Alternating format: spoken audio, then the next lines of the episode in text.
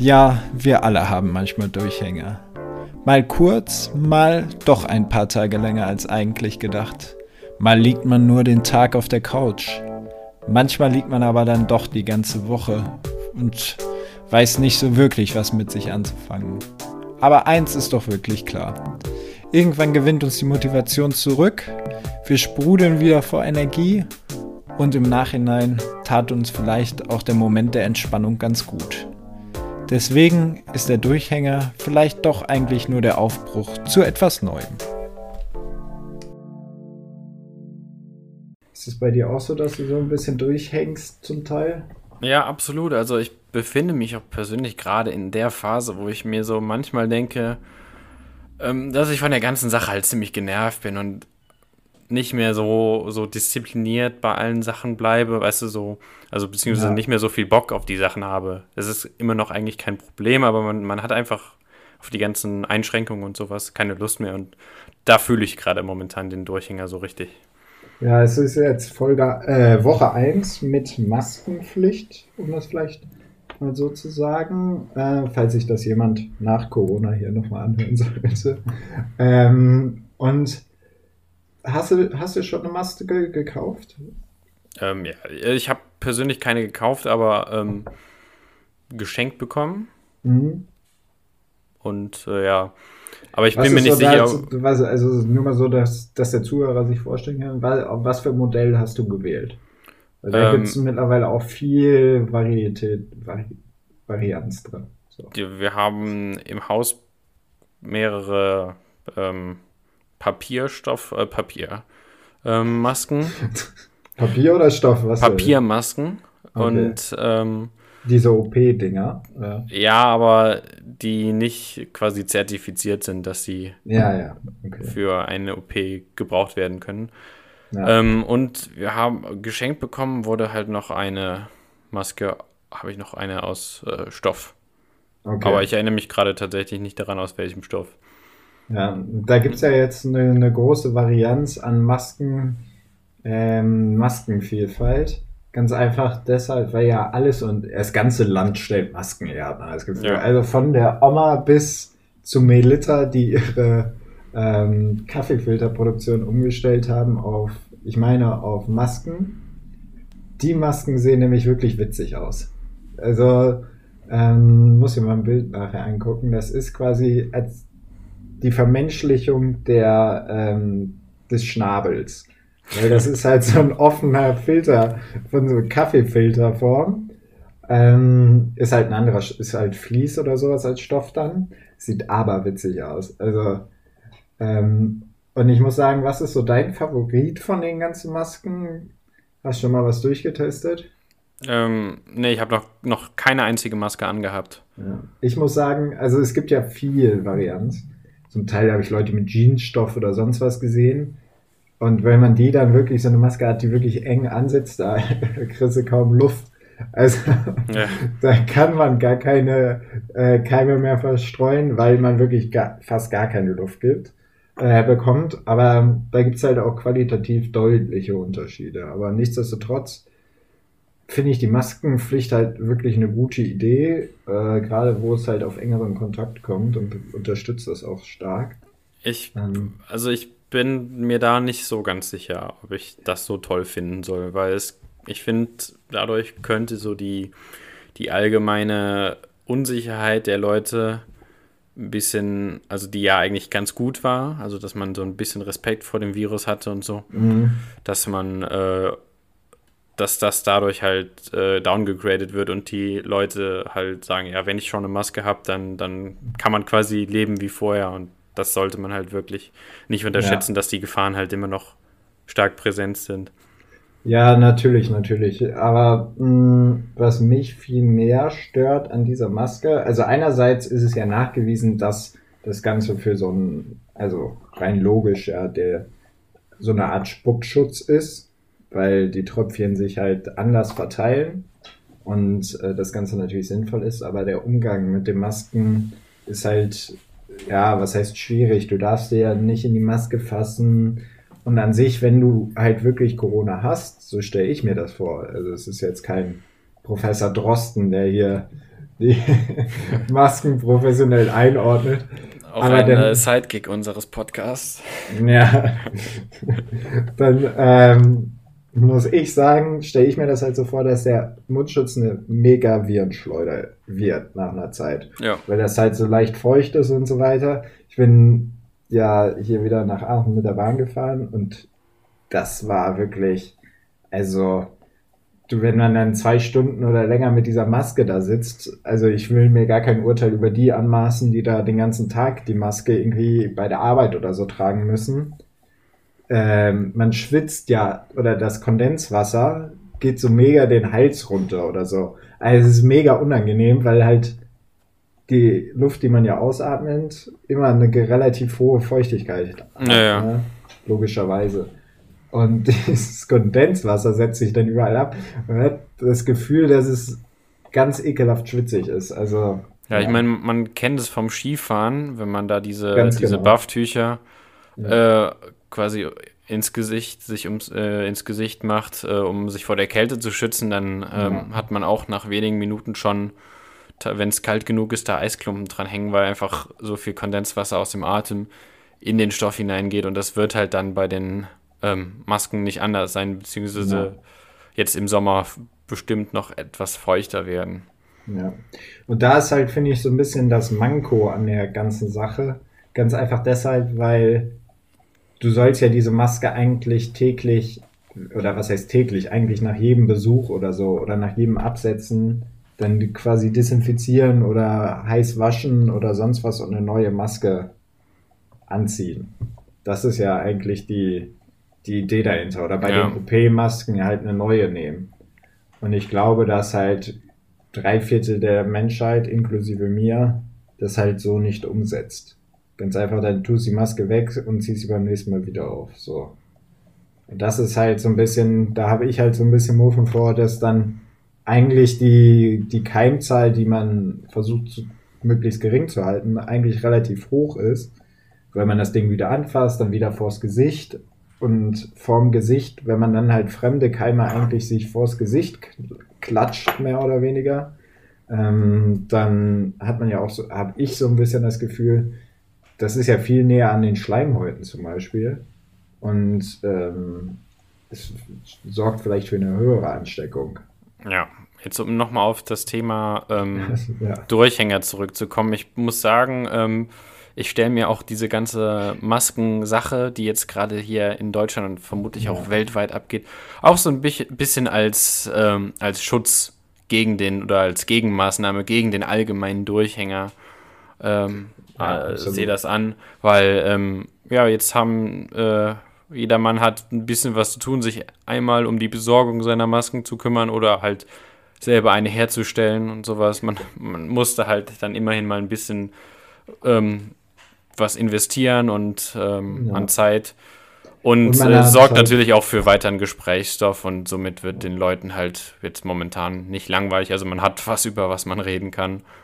Also und man hat natürlich eine, ein höheres Maß an Freiheit, ganz klar. Also die Reichweite und das, was man machen kann, hat sich natürlich nochmal stark erhöht. Man kann einkaufen gehen, wieder auch ruhigen Gewissens oder ruhigeren Gewissens, habe ich das Gefühl. Ähm, und kann halt auch wieder normale Geschäfte besuchen. Das sorgt, glaube ich, schon für eine deutliche Entspannung. Ja, definitiv. Ich finde halt nach wie vor diese, diese, wo man gerade so bei Durchhängern nochmal stehen geblieben ist, wir verknüpfen das Ganze jetzt so ein bisschen mit Corona hier. Ähm, ich finde es halt gerade für Schüler eine, eine wirklich schwierige Situation, weil als Schüler hat man halt dann schon Durchhänge. Man hat nicht die Motivation, sich da hinzusetzen, oder ein Großteil würde ich jetzt mal behaupten, als pubertierender Teenager sich da hinzusetzen und selbstständig die Sachen zu lernen, weißt du? Ja, ja ich fühle es definitiv. Also, ähm, und wenn, da finde ich die Einschränkung, weiß ich nicht. Ja, also Klar. wenn ich das Ganze von zu Hause hätte machen müssen, dann ähm, ja, sehe ich für meine Bildung auf jeden Fall in dieser Zeit schwarz, weil, äh, keine Ahnung, Schüler sind da halt auch alle noch nicht so eigenverantwortlich, ja, ähm, wie das zum Beispiel Studenten sind oder halt irgendwelche Arbeitnehmer. Zum Teil, wir wollen es jetzt nicht generalisieren. Ja, nee, aber ich denke mal, das ist so äh, der größte Teil, Ja. der so denkt. Ja, sehe ich halt genauso. Und man sieht halt auch, das ist jetzt ein ganz neues Tor, was ich hier aufreiße, aber das muss ich jetzt mal losen. Man sieht halt auch, wie die Digitalisierung in vielen Schulen verschlafen wurde. Und ähm, das einfach, was heißt Schulen, auch an Universitäten zum Teil. Also mir wurden da Univer äh, Geschichten von Unis erzählt, wo zum Teil wirklich auch gar nichts läuft oder halt ganz schwierig, alles bricht zusammen und ja. Ja, ich muss auch sagen, ich bin echt extrem froh, dass sich die Unis ähm, in vielen Bundesländern auch die Zeit genommen haben, um da Konzepte zu entwickeln. Ähm, um halt auch, ich meine, Vorlesung ist die eine Sache, die kann man einfach mehr oder weniger filmen und ausstrahlen, aber dann Seminare, Übungen und sowas, dass dann ein richtiges Konzept hinter, äh, hintersteckt und dass man einfach ähm, ja nicht so viel Lernverlust hat, weil viele Studenten wollen beispielsweise halt auch einen Zeitplan durchhalten. Ähm, Ja. Und ja, das ist so halbwegs gegeben. Ja, sehe ich halt auch so. Ich denke halt, dass es von der, von der, wenn man, also einerseits hoffe ich, dass es halt sowas anstößt auch und diesen Digitalisierungsprozess beschleunigt, weil ähm, da viel verschlafen wurde. Und gerade in Schulen oder so, da herrscht halt, jeder macht, wie er will und sonst was. Und es gibt halt keine einheitliche Linie. Das ist so ein bisschen das Ding. Und das zieht sich halt auch bis an die Uni weiter. Wobei Ja. man halt da auf eine höhere, Sel also ein höheres Maß an Selbstbestimmtheit von den Studenten ja ausgehen kann und dass die halt den Lernwillen da auch, auch mitbringen. Ja, also ich bin ja voll und ganz der Meinung, dass wir an der Uni äh, weitestgehend dafür die besten Ressourcen haben im Allgemeinen Mhm. ähm, und halt Schulen da eher deutlich hinterherhinken. Ich meine, dass halt bis zur, bis zur Sekundarstufe 2, also der Oberstufe, gibt's, äh, da, bis da gibt es so, eine, so einen Umkehrmoment. Ich glaube, bis davor ist quasi der Lehrer dazu genötigt, sich das Wissen bei dir zu holen. Ähm, und quasi die Benotung ist auch so ein bisschen darauf ausgerichtet, dass du halt dann antworten kannst, wenn der Lehrer dich dran nimmt und sowas. Und dann dreht sich das und dann gibt's halt diese Bringschuld, dass du das Wissen dem Lehrer gegenüber bringen musst. Und ja, Ja, auf jeden Fall interessante Sache.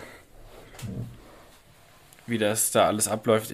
Meiner Meinung nach wirklich die, neben den Rentnern sind die Schüler, die, die auch irgendwo äh, ja, sozial am meisten eingeschränkt sind, weil halt da Ja, Schule schon einen wichtigen Teil im Leben einnimmt. Ein, naja, ein, ähm, ja, Ja. und äh, man sieht sich einfach nicht mehr so oft. Äh, Mhm. Apropos nicht, sich nicht mehr so oft sehen. ja. Eine Person, die äh, auch in der letzten Zeit komplett von der Bildfläche verschwunden ist, ähm, ist der gute alte äh, Kim Jong-un. Man muss halt sagen, der war da vorher jetzt auch nicht ein Mann der Öffentlichkeit. Ne? Also es war ja nicht so, dass, dass der bei den Tough News regelmäßig zu sehen war.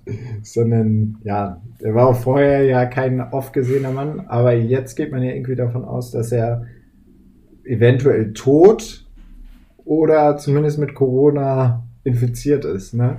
Ja, der, der, der Mann hat vermutlich auch einfach nur einen kleinen Durchhänger, macht mal eine Pause, hat mal keinen Bock mehr auf den, äh, den anstrengenden, äh, strengenden Alltag eines Diktators in einem totalitären System.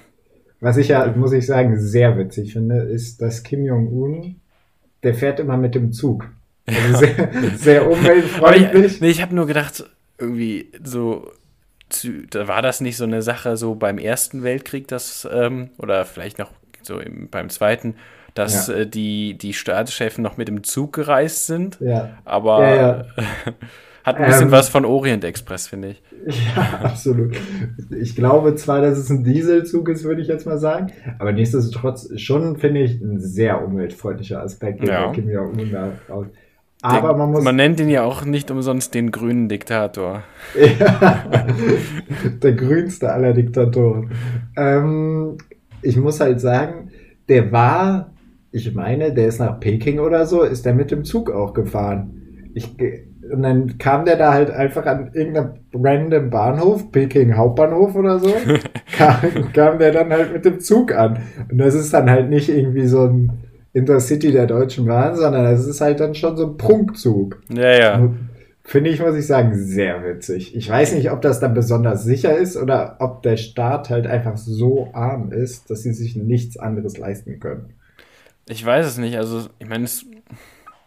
Also, Oder wenn man, jetzt diesen, wenn man jetzt diesen Zug vergleicht mit äh, der Air Force One, dann Ja. würde ich dann vermutlich doch die Air Force One bevorzugen. Ja. Was rätst du, rate mal, was die Air Force One kostet. Oh, jetzt sind das wieder so Preisfragen. Äh, Ja. die ist einmal Ich muss es kurz selbst googeln. komplett unbezahlbar, aber da werden dann halt schon äh, diverse Millionen Dollar reingeflossen sein. Ja, dann hau mal eine Irgendwo- Zahl ja, raus. 100, 100 Millionen. Nee, auf jeden Fall teurer. Auf jeden Fall finde ich es jetzt hier. Preis, Sekunde. Auch mega unhöflich hier im Podcast einfach mal zu googeln, aber ist jetzt so. Müsst ihr euch mit abfinden. 1,6 Milliarden kosten zwei. Also, Och, ist ja ein Schnäppchen. oder kostet eine 1,6 Milliarden? Ähm, ja, genau, mehr als 1,6 Milliarden. Alleine Wusstest du- das Board, ja, kurzer, kurzer Fun Ja, Fact. wo- dass äh, jedes Flugzeug, in dem der Präsident drin sitzt, ist Ist automatisch die Air Ja. Force One. Es Ja, ist nicht genau dieses Modell, sondern Nee. es geht um quasi einfach nur, dass der Präsident mitfliegt. Ja. Es Der Vereinigten auch, Staaten. Ja, also es gibt zwei von den, das ist ja eine 747, davon Ja. gibt es zwei und beide fliegen eigentlich auch immer. Die fliegen dann hintereinander oder so. Und ähm, halt nur das, wo der Präsident drin sitzt, ist die Air Force One. Ähm, für den Preis von dem Bordhandbuch der Air Force One, also das Handbuch quasi, wo alle Fakten und Daten und sowas zu dem Flieger drin stehen, das kostet 84 Millionen im Off. What? Ja, dafür kann man eine 737 kaufen. Also es ist wirklich absolut krank. Ja. So, jetzt kommen wir aber ein bisschen von der, von der Spur hier ab, wie immer. Aber es fand ich also 84 Millionen für so ein Bordhandbuch. Ich glaube, ja, da sind die Amis schon ein bisschen verrückt. Also wenn Ja, es definitiv, Militär ja. geht, mh, ist schon, ist schon krass. Ja. So. Jetzt gibt es aber, wie jede Folge, mir wurde übrigens mitgeteilt, dass in der letzten Folge die Kategorie nicht so gut war. Huh. Fand ich jetzt auch ein bisschen schade, weil es war die, die mir am meisten Spaß bis jetzt gemacht hat, aber gut. Gibt es jetzt natürlich unsere Kategorie und zwar Tacheles Top 3. Präsentiert von niemandem.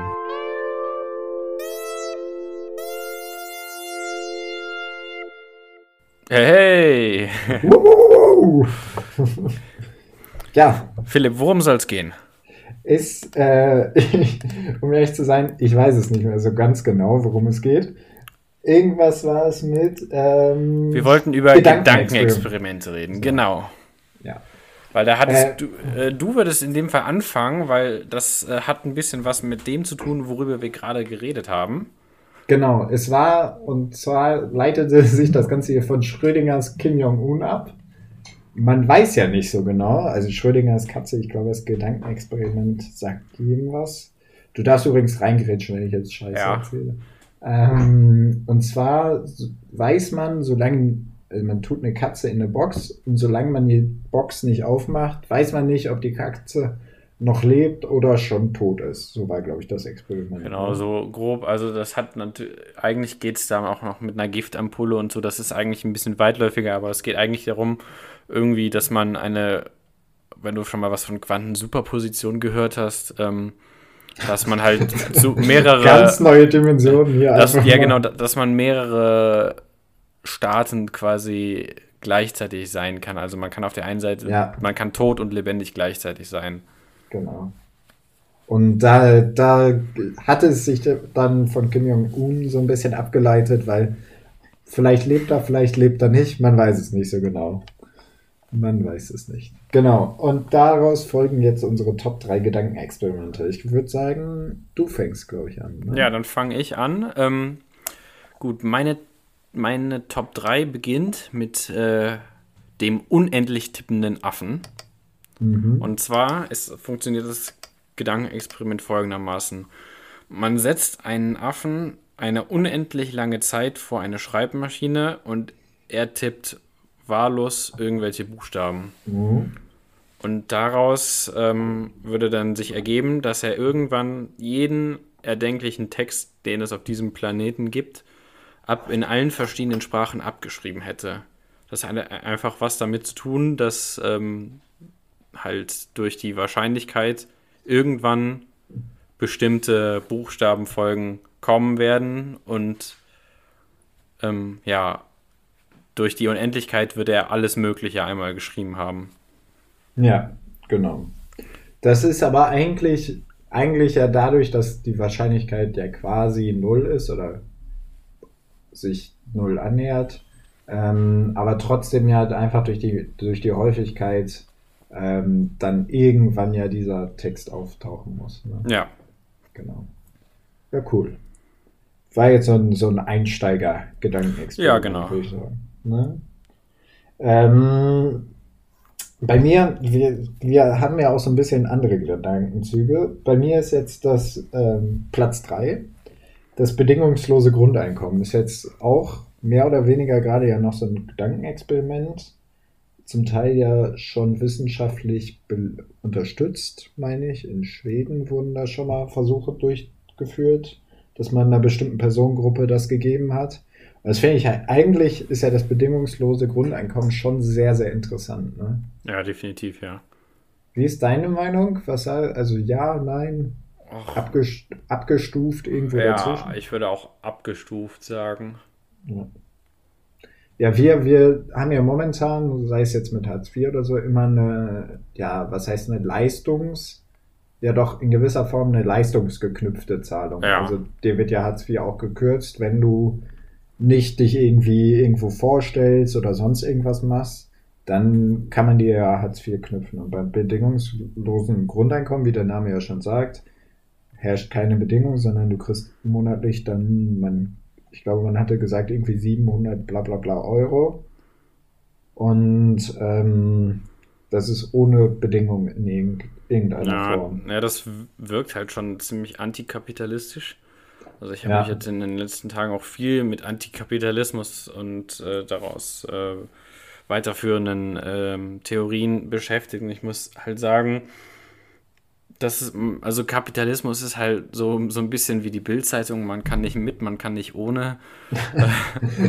Weil auf der einen Seite natürlich ist so eine, so eine harte Leistungsgesellschaft, die dann im Endeffekt auf irgendwelche Großkonzerne hinausläuft, nicht besonders top und nicht besonders idealistisch und menschenfreundlich ja. und sowas. Im, im bei, auf der anderen Seite muss es halt irgendwelche Ziele geben und irgendwelche ja. Gefahren, denen man sich bewusst äh, ist, ja. um halt auch irgendwie eine Leistung zu bringen, um halt auch, ich, würde sagen, auch gewissermaßen Spaß am Leben zu haben.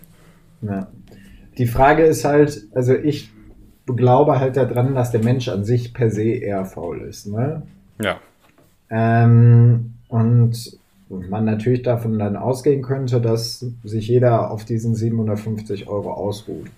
Aber es ist halt auch nicht so viel Geld, dass man da jetzt in Saus und Braus irgendwie von leben könnte. Deswegen kann ich mir schon vorstellen, dass sich eigentlich nicht viel ändern wird. Ne?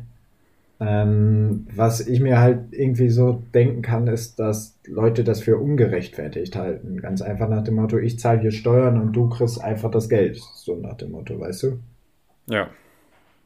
Wie das ja auch bei anderen Lösungen vorher schon immer der Fall war. Aber andererseits denke ich halt aus, das stärkt schon deutlich die Kreativität und vielleicht auch den Drang, irgendwie was zu machen, was man vorher sonst aus Existenznot heraus oder sonst was vielleicht mal nicht gewagt hätte. Ja, sicher. Das ist, das ist halt dann die Kehrseite. Ja. Ähm, ich habe mir diese Studie da gar nicht angeguckt oder was die Ergebnisse jetzt genau waren. Ich glaube, es waren jetzt keine überraschenden Ergebnisse, sondern jeder hat halt mehr oder weniger noch das gemacht, was er vorher gemacht hat. zum Teil halt ein bisschen kreativer geworden, was ich halt schon interessant finde, was ja auch eigentlich nicht dem Kapitalismus da irgendwie widerstrebt, dass man dann äh, daraus resultierend eine größere Kreativität und vielleicht dann auch eine wirtschaftliche Leistung irgendwie erbringt. Ne? Ja. Deswegen fand ich das halt sehr interessant. Ja, gelungener Post. Punkt. Ja. Ähm, ja, bei mir geht es wieder in eine komplett andere Richtung. Äh, auch was Dadurch zeichnet sich das ja hier auch so ein bisschen aus. Eher ne? wieder äh, sehr philosophisch ähm, mhm. angehaucht auf jeden Fall. Und zwar geht es hier um äh, den sogenannten Goldfisch im Glas. Mhm. Und zwar ist das äh, eine, ja, ein Gedankenexperiment oder ein Konzept entwickelt von Stephen Hawking. Äh, mhm. Es hat was mit modellabhängigem Realismus zu tun. Also es geht ein bisschen darum, ähm, ja, die Erkenntnisse, die man hat, ähm, also gut, ich erkläre es erstmal, bevor ich die, die Lösung schon verrate. Ähm, also wir haben einen Goldfisch in einem Glas und der kennt, der ist sein Leben lang nur in einem Gold, Goldfischglas. Und das Goldfischglas ja. verzerrt, wenn man innen drin ist, die Sicht auf die um Außenwelt. Also mhm. man sieht halt andere Formen, ja. vielleicht andere Farben durch die Spiegelung und sowas. Ähm, Und äh, für den Goldfisch ist das halt die Realität. Für den wird es nie etwas anderes geben. Für den sehen Menschen halt dann wahrscheinlich durch die, äh, ja, durch die Form etwas breiter aus, als sie ja. in unserer Wahrnehmung sind. Also ist die Kernaussage quasi, dass es ähm, in der Welt, in der wir leben, keine richtige Realität gibt, sondern dass alles eine Sache der Perspektive und des Modells, in dem wir uns befinden, sind. Ja, absolut guter Punkt. Das äh, würde ich auch vollkommen so unterstützen. Finde ich halt wahnsinnig interessant, wenn man zum Beispiel ähm, sich vorstellt, dass jeder Mensch zum Beispiel Farben anders sieht. Das ja. kann man dann halt immer nur in seinem persönlichen Empfinden so ähm, so wahrnehmen. Das, das kann der andere nicht für einen wahrnehmen. Und das ist so ist das halt dann auch bei dem Goldfischglas. Ja. Das ist halt dann sehr vereinfacht dargestellt, aber finde ich ja. eigentlich mega interessant. Ja, ist halt durch die Prägung und durch, ja, einfach auf physische Komponenten. Irgendwie der eine sieht schärfer und der andere nicht so scharf, sowas alles bedingt. Ja. Also sehr, sehr interessant. Und mein Punkt knüpft da sogar mehr oder weniger ab, auch wenn wir das äh, an, auch wenn wir das nicht besprochen hatten. Ähm, und zwar geht es so ein bisschen, ist jetzt auch ein bisschen philosophischer, die Sicht der Welt an sich. Klingt jetzt so ein bisschen merkwürdig, aber wir als Menschheit gucken ja quasi von der Erde aus auf die Galaxie.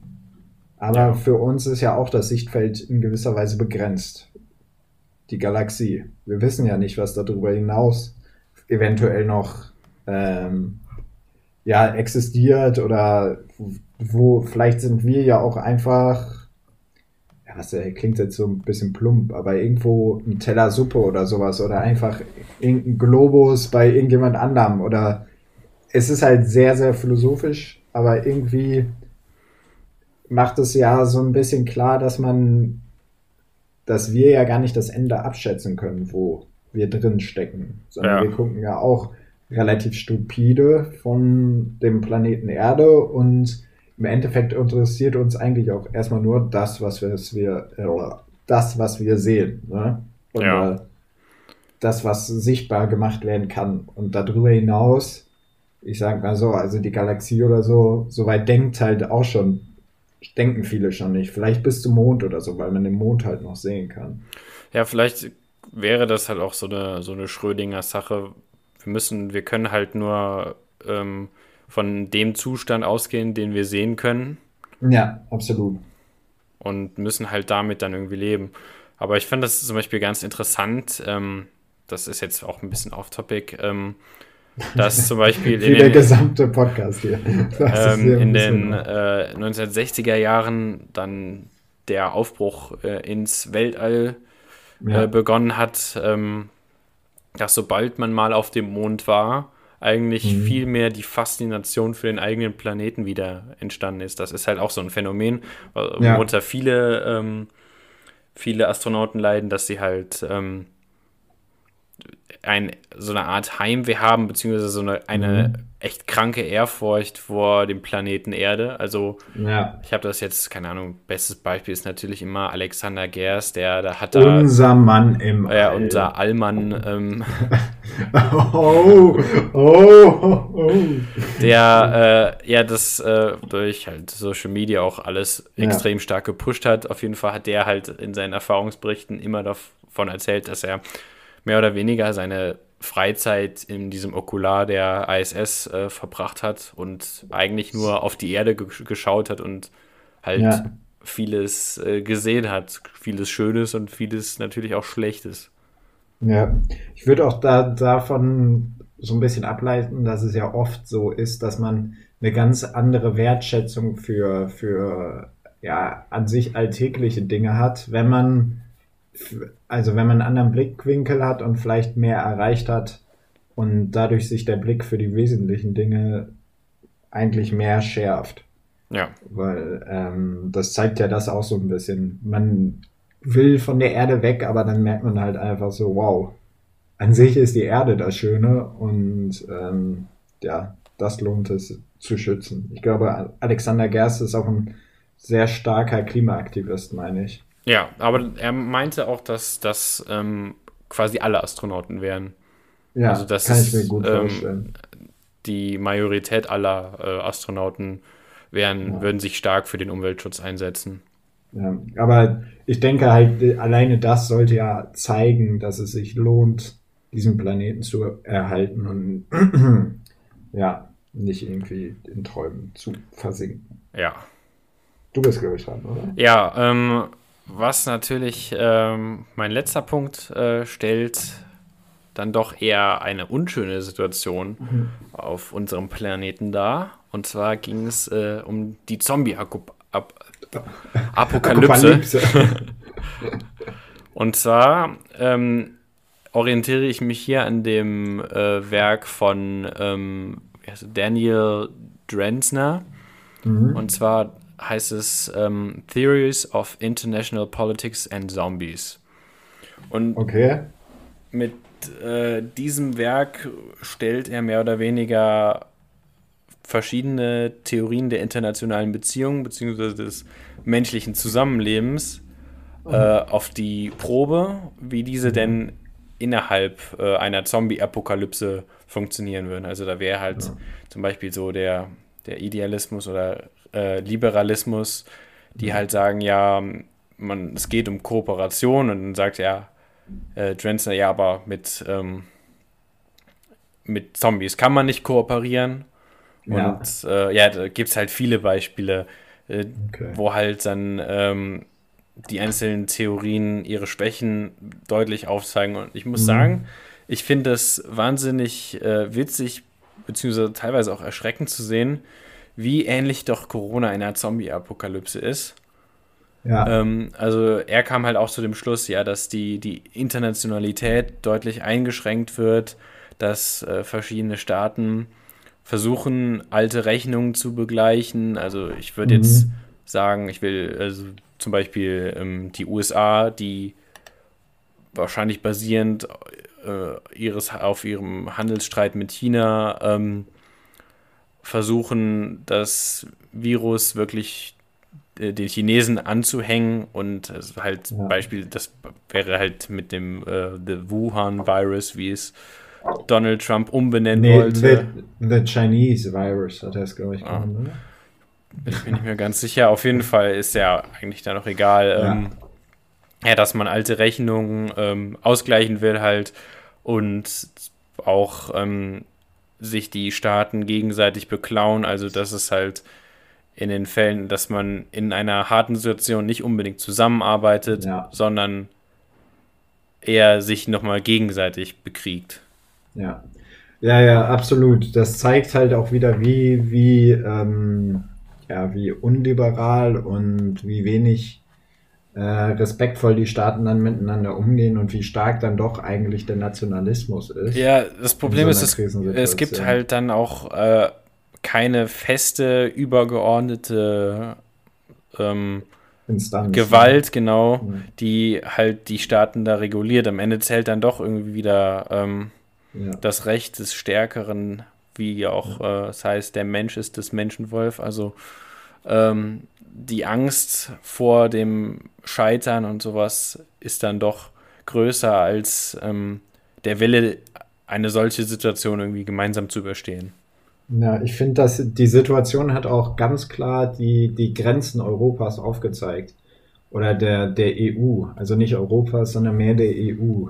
Und wieder gezeigt, dass das Ganze ja eigentlich auf rein wirtschaftliche Interessen beschränkt war und eigentlich auch immer noch so aussieht. Und da muss man auch sagen, und das auch echt nur im positiven Sinne. Also wenn es jetzt zum Beispiel um Hilfen geht, dann sind die Hilfen doch relativ begrenzt. Also wir haben ja auch ja. in der EU irgendwie keinen Länderfinanzausgleich, wie man es in Deutschland halt mit den Bundesländern vorfindet, sondern. Ja, man hat halt schon über äh, Subventionen und Unterstützungspakete. Ja, das ist aber halt auch was anderes als jetzt zum Beispiel die Eurobonds und sowas. Ja, ähm, würde ich jetzt nicht per se so unterstreichen, äh, unterschreiben, weil ähm, es gibt ja schon einen europäischen Finanztopf und daraus fließen auch Subventionen in Unterstützungsprojekte. Genauso nach Deutschland wie auch in andere Länder. Ähm, aber ähm, man unterscheidet eigentlich immer in EU-Geber und EU-Nehmerländer. EU-Geberländer zahlen halt mehr ein, als sie zurückbekommen, zum Beispiel Deutschland. Ähm, und EU-Nehmerländer profitieren halt eigentlich. Also was heißt profitieren? Deutschland profitiert wahrscheinlich mit am meisten von der EU durch den freien Warenhandel, ja. aber äh, und halt auch durch den freien Personenverkehr und Arbeitsmarkt. Aber äh, investiert dann auch im anderen Sinne dann. Ja, genau. Ob sich das jetzt ausgleicht, wahrscheinlich ist es immer noch pro Deutschland dann. Aber es fließen halt auch Gelder in andere Unterstützungsprojekte. Ja. Ähm, und da hat das Magazin, äh, wie heißt es denn nochmal? Kicker? Nee, muss ich gleich nochmal gucken. Die äh, erstellen auf jeden Fall so Grafikkarten. Äh, sehr, sehr cool zu allen möglichen aktuellen Thematiken. Ähm, und da sieht man Katapult? Beispiel, Katapult, nicht ja. Kicker, ja. Genau, Katapult. Und da sieht man zum Beispiel, dass zum Beispiel Polen ähm, künstlich, oder das nicht nur Polen, andere Länder auch, künstlich Landkreise verkleinert hat zum Beispiel sodass nur noch ganz wenige besonders stark sind und der Rest als schwach dasteht ähm, und dadurch äh, Anspruch auf Gelder eher hat. Und das ist, äh, war nicht nur in Polen so, sondern auch in anderen Ländern. Ähm, dadurch sorgt man halt dafür, dass mehr Landkreise künstlich halt schwächer dastehen, als es vorher der Fall war und bekommt dadurch zum Beispiel dann mehr Gelder. Aber wie gesagt, an sich ist das Ganze ja ein Wirtschaftsraum und da, da zeigen sich halt dann so Grenzen in politischer Entscheidung und so weiter. Ja, aber ich muss ehrlich sagen, ich bin teilweise auch ähm, doch sehr froh, dass ähm, es die Europäische Union in dem Fall jetzt gibt. Also, ja. dass man sich auch gegenseitig wirklich solidarisiert, also dass man sich als Eu Europäer in dieser schweren Zeit auch fühlt. Äh, Finde ich jetzt, Beispiele wären da ähm, zum Beispiel ähm, die Aufnahme von ähm, ja, Corona-Kranken aus äh, verschiedensten Nachbarländern. So war es ja. halt jetzt in Deutschland, also dass man ähm, zum Beispiel hier in Trier lagen halt äh, auch Franzosen in den Krankenhäusern ja. auf den Intensivstationen. Wenn halt in Frankreich schon die Krankenhäuser überlastet waren, waren ja hier eigentlich äh, noch ja. alles sehr gemäßigt und man konnte problemlos noch Leute aufnehmen, so auch ja. aus Italien. Ja, finde ich auf jeden Fall eine ziemlich gute Sache. Ja, da habe ich mich eigentlich auch so ein bisschen jetzt äh, gefragt, wer das denn überhaupt zahlt. Also ich, weil so ein Krankenhaus ist ja oft privat schon äh, und normalerweise zahlen halt dann die Krankenkasse. Ich glaube, jetzt springt der deutsche Staat dann, meine ich, ein oder so weil ähm, ja, so gesehen, so ein Kranken privates Krankenhaus will natürlich, also die machen das ja nicht for free. Die wollen ja auch dran ihren Beitrag haben. Ja. Ja, gerade jetzt in der Zeit, wo man ja ohnehin schon quasi alle unnötigen Operationen und so äh, mhm. abgesagt hat und so muss ja auch, müssen auch die Krankenhäuser irgendwie Geld in die Kassen bekommen. Ja, absolut. Ich würde sagen, nächste Woche sprechen wir mal so ein bisschen darüber, was, ähm, was unserer Meinung nach in der EU schon gut läuft und was, was man vielleicht besser machen könnte. Ja, da wird mal dann Klartext über die Europäische Union geredet. Finde ich ein gutes Thema. Ja.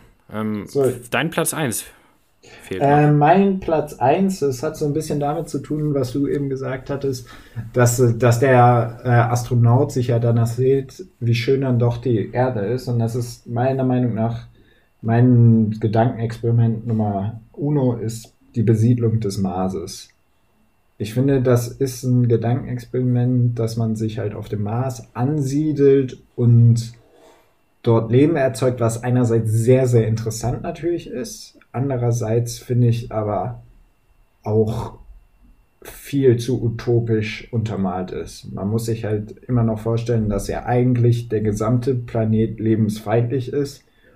Und ähm, diese Idee finde ich eigentlich sehr abstrut, weil man sollte vielmehr das schützen, was man gerade hat, äh, was nicht lebensfeindlich ist, als dann auf so abstruse Ideen zu kommen, wie den Mars zu besiedeln, meiner Meinung nach. Ja, also ich bin da auch persönlich nicht der allergrößte Fan von. Also natürlich will man irgendwo wissen, wie es außerhalb der Erde ist, aber ob da wirklich eine Besiedelung des Marses, ob das so eine intelligente Sache wäre, die, was halt, also neben Forschungszwecken halt ähm, finde ich das halt nicht so sonderlich sinnvoll. Also ich finde, die Ressourcen allein wissenschaftlich und finanziell könnten alle in den Schutz des eigenen Planeten, ja, der ja ein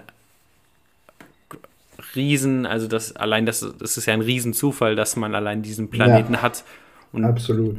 Es wäre ja meiner Meinung nach relativ unwahrscheinlich, dass man den sowas in der Nachbarschaft wieder herstellen kann oder so. Ja, ja in der Nachbarschaft meine ich jetzt mit unserem Sonnensystem und gerade dann der, halt der nächste der Aufwand wäre ja. halt auch viel, viel höher sonst. Deswegen. Ja, ich habe auch, ich habe auch gehört, dass vor der Mars-Mission noch ähm, mehr oder so eine Art Tests auf der Rückseite des Mondes stattfinden sollten, okay. wo ähm, irgendwelche äh, so eine Art Siedlung oder ich denke mal, das werden halt ein paar Gebäude hergestellt ja. werden ähm, Nur mal eine wo, kurze Frage, der ja. Mond dreht sich doch auch, oder? Nee, der Mond ist immer, die ist, wir haben immer, wir, an der Erde sieht man immer die gleiche Seite des Mondes. Echt jetzt? Ja. Es gibt eine Seite, die ist konstant dunkel. Beziehungsweise die ist konstant, nee, nicht, nicht konstant dunkel, sondern die ist konstant nicht der Erde zuge, äh, ja. zugeneigt. Ja, Deshalb, ja, das wusste ich auch vorher nicht, aber das äh, habe ich mal irgendwo gehört. ja, will, ja, aber ich, ich bin mir doch ziemlich sicher, weil ähm, man, man sieht doch immer den Mann im Mond. Also ja. deshalb ist, das war auch, glaube ich, bei der ersten Mondumrundung und so äh, mhm. eine Riesensache, mal zu sehen, wie der Mond von der anderen Seite aussieht. Ja, absolut, kann ich mir gut vorstellen. Ja, auf jeden Fall äh, geht es halt darum, ähm, herauszufinden, wie lange der Mensch denn überhaupt ähm, es psychisch aushält, nicht die mhm. Erde zu sehen. Ja. Also was halt komplette Entgrenzung und Entfremdung aus dem mhm. alltäglichen Leben und der Natur des Menschen halt irgendwie darstellt. Ja. Und, und was natürlich auch so ist, du siehst dann ja nicht deinen, also deinen sicheren Ort quasi, sondern wenn halt da was schief geht oder so, du weißt, also kannst von da nicht mal sehen, wo du hin musst, wo es sicher ist, so gesehen. Ja. Wo, wo dein Rückzugsort mehr oder weniger ist. Ja, sehr, sehr interessant auf jeden Fall. Ja, ist definitiv eine verrückte Sache und da wird sich in den nächsten Jahrzehnten auf jeden Fall noch ein bisschen was tun. Ja, absolut. Gerade jetzt mit äh, Unternehmen wie SpaceX. Ja. Was, ich, was ich ja jetzt mitbekommen habe, SpaceX, die äh, haben ja jetzt ähm, mehrere, ähm, ja, was heißt mehrere, aber schon mehrere Raketen gestartet mit ähm, wie heißt das denn? Oh, Space Link heißt es, glaube ich. Oder Skylink.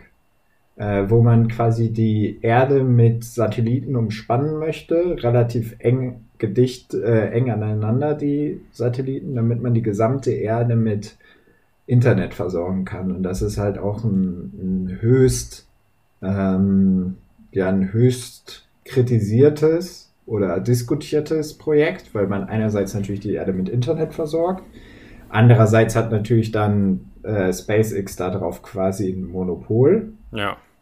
Ähm, und zweitens äh, siehst du die Dinge halt. Also du, die ganze Erde ist dann halt unter so einem Schirm von Satelliten, die man halt aktiv sieht.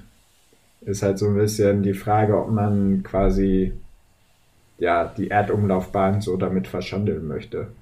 Gut, unsere Erdumlaufbahn ist schon enorm verschandelt durch ähm, Weltraummüll, der durch die Gegend Ja, fliegt. also, aber, aber halt- trotzdem, ja. Ich denke, Das wären ganz andere äh, Ja, Umfänge. Dimensionen, ja. ne? Ja. Ja, absolut. Und die Dinger leuchten halt dann. Also ich, ich glaube, mehrere Astronomen und so haben sich halt auch schon beschwert, weil du halt ganz schwierig irgendwie nur noch manche Planeten sonst was siehst, weil halt die ganze Erde unter so einem Schirm aus äh, Satelliten schwimmt quasi. Ja. Aber Das, äh, nichtsdestotrotz. das wäre ja echt äh, so ein bisschen wie die eine Simpsons-Folge, in der ähm, Mr. Burns Springfield die Sonne wegnimmt. Ja, genau und mehr so oder weniger quasi. auch ein Ja. Monopol auf das Licht hat. Und Ja, ganz genau.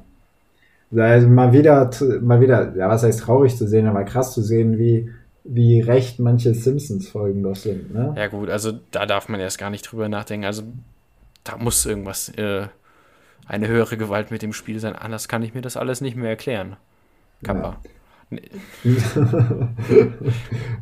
Ja, da können wir nächste Woche Top 3 ähm, Simpsons-Folgen, die tatsächlich so eingetreten sind. Ja, Ja?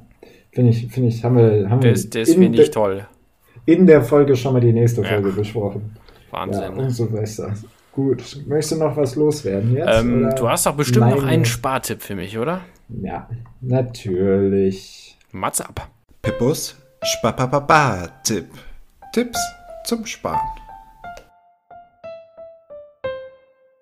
So, und da sind wir wieder. Ähm, diese Woche, der Spartipp richtet sich an alle, die vielleicht ein geringes Einkommen haben, gerade finanziell durch Corona nicht so gut dastehen, aber trotzdem, ähm, wie schon diskutiert, sich mit einer Maske ausstatten wollen. Ähm, es gibt mehrere Anbieter, Anbieter, wo äh, Solidaritätsmasken von dem Gegenüber quasi gekauft werden können und er dir eine Maske zur Verfügung stellt. Ich meine, von Jungfeld zum Beispiel oder andere noch, kann man einfach mal googeln. Ähm, die Masken kosten eigentlich dann nichts mehr, eventuell noch den Versand und auf jeden Fall ein cooler Akt der Solidarität. Pippus Spapapapa-Tipp. Tipps zum Sparen. Da, und damit sind wir, würde ich sagen, fast schon wieder am Ende unserer wöchentlichen Folge. Ich habe gesehen, andere Podcasts haben die Frequenz hochgeschraubt. Nachdem ja jetzt schon ähm, fest und flauschig die Frequenz erhöht hat zu Corona-Zeiten, ist auf jeden Fall auch ähm, gemischtes Hack hat, glaube ich, auch nachgezogen. Die produzieren, glaube ich, auch zwei Folgen die Woche. Aber bei uns bleibt es konsequent, glaube ich, bei einer Folge die Woche. Ja. Richtig? Ja, sehe ich auch so. Kurze Ähm. Richtigstellung. Wir werden doch vermutlich den Upload-Termin von Dienstag auf einen späten Mittwochabend verschieben. Ja. Also Es ähm, hat sich jetzt so etabliert, ja. würde ich sagen. Ja. Ähm, ich glaube, da, da weint jetzt auch keiner nach. Nee. Ähm, ja, wenn ihr ähm, die Wahrheit erfahren wollt über ein bestimmtes Thema, dann äh, schreibt uns entweder auf äh, Instagram at einzigwahrer Podcast oder auf ähm, unserer Webseite äh, www.tacheles.xyz. Oder www.normalbird.com. Ja, für alle Podcast-UFO-Insider, wir haben uns da ein Goldstück gesichert. Also Ja, schaut, nachdem ihr bei worstbird.com wart, schaut hier schön auf normalbird.com vorbei. Ja, ganz genau. Ähm, vergesst uns natürlich nicht auf eurem Medium der Wahl. Ich habe gesehen, mittlerweile werden wir gehört auf Spotify, Apple Podcast, Anchor, was gab's noch? iTunes hat sich sogar auch jemand angehört. iTunes, ich wusste gar nicht, dass die noch existieren. Ähm, schau, äh, hört uns selbstverständlich nächste Woche wieder und folgt uns. Und ähm, wie gesagt, wenn ihr Anmerkungen, Kritik, sonst was habt, schreibt uns ansonsten eine E-Mail an at, äh, nee, an tacheles.einzigwahrerpodcast.de. Ja, wer noch mehr von meiner Stimme hören möchte, der darf gerne bei Tornil Official, Tornil Official im Stream nach, Ruhe! im Stream vorbeischauen. Da bin ich auch hin und wieder mal mit dabei. Das hat sich jetzt hier etabliert, dass du dafür Werbung machst, ne? Ja, das ist Freundschaft. Also, achso, okay, das äh, ist auch konsequent keine Werbung. nee. Ähm, ganz genau.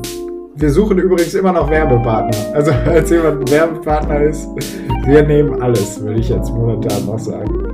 Genau. Macht's gut und wir sehen uns nächste Woche wieder. Auf Wiederhören. Aloha.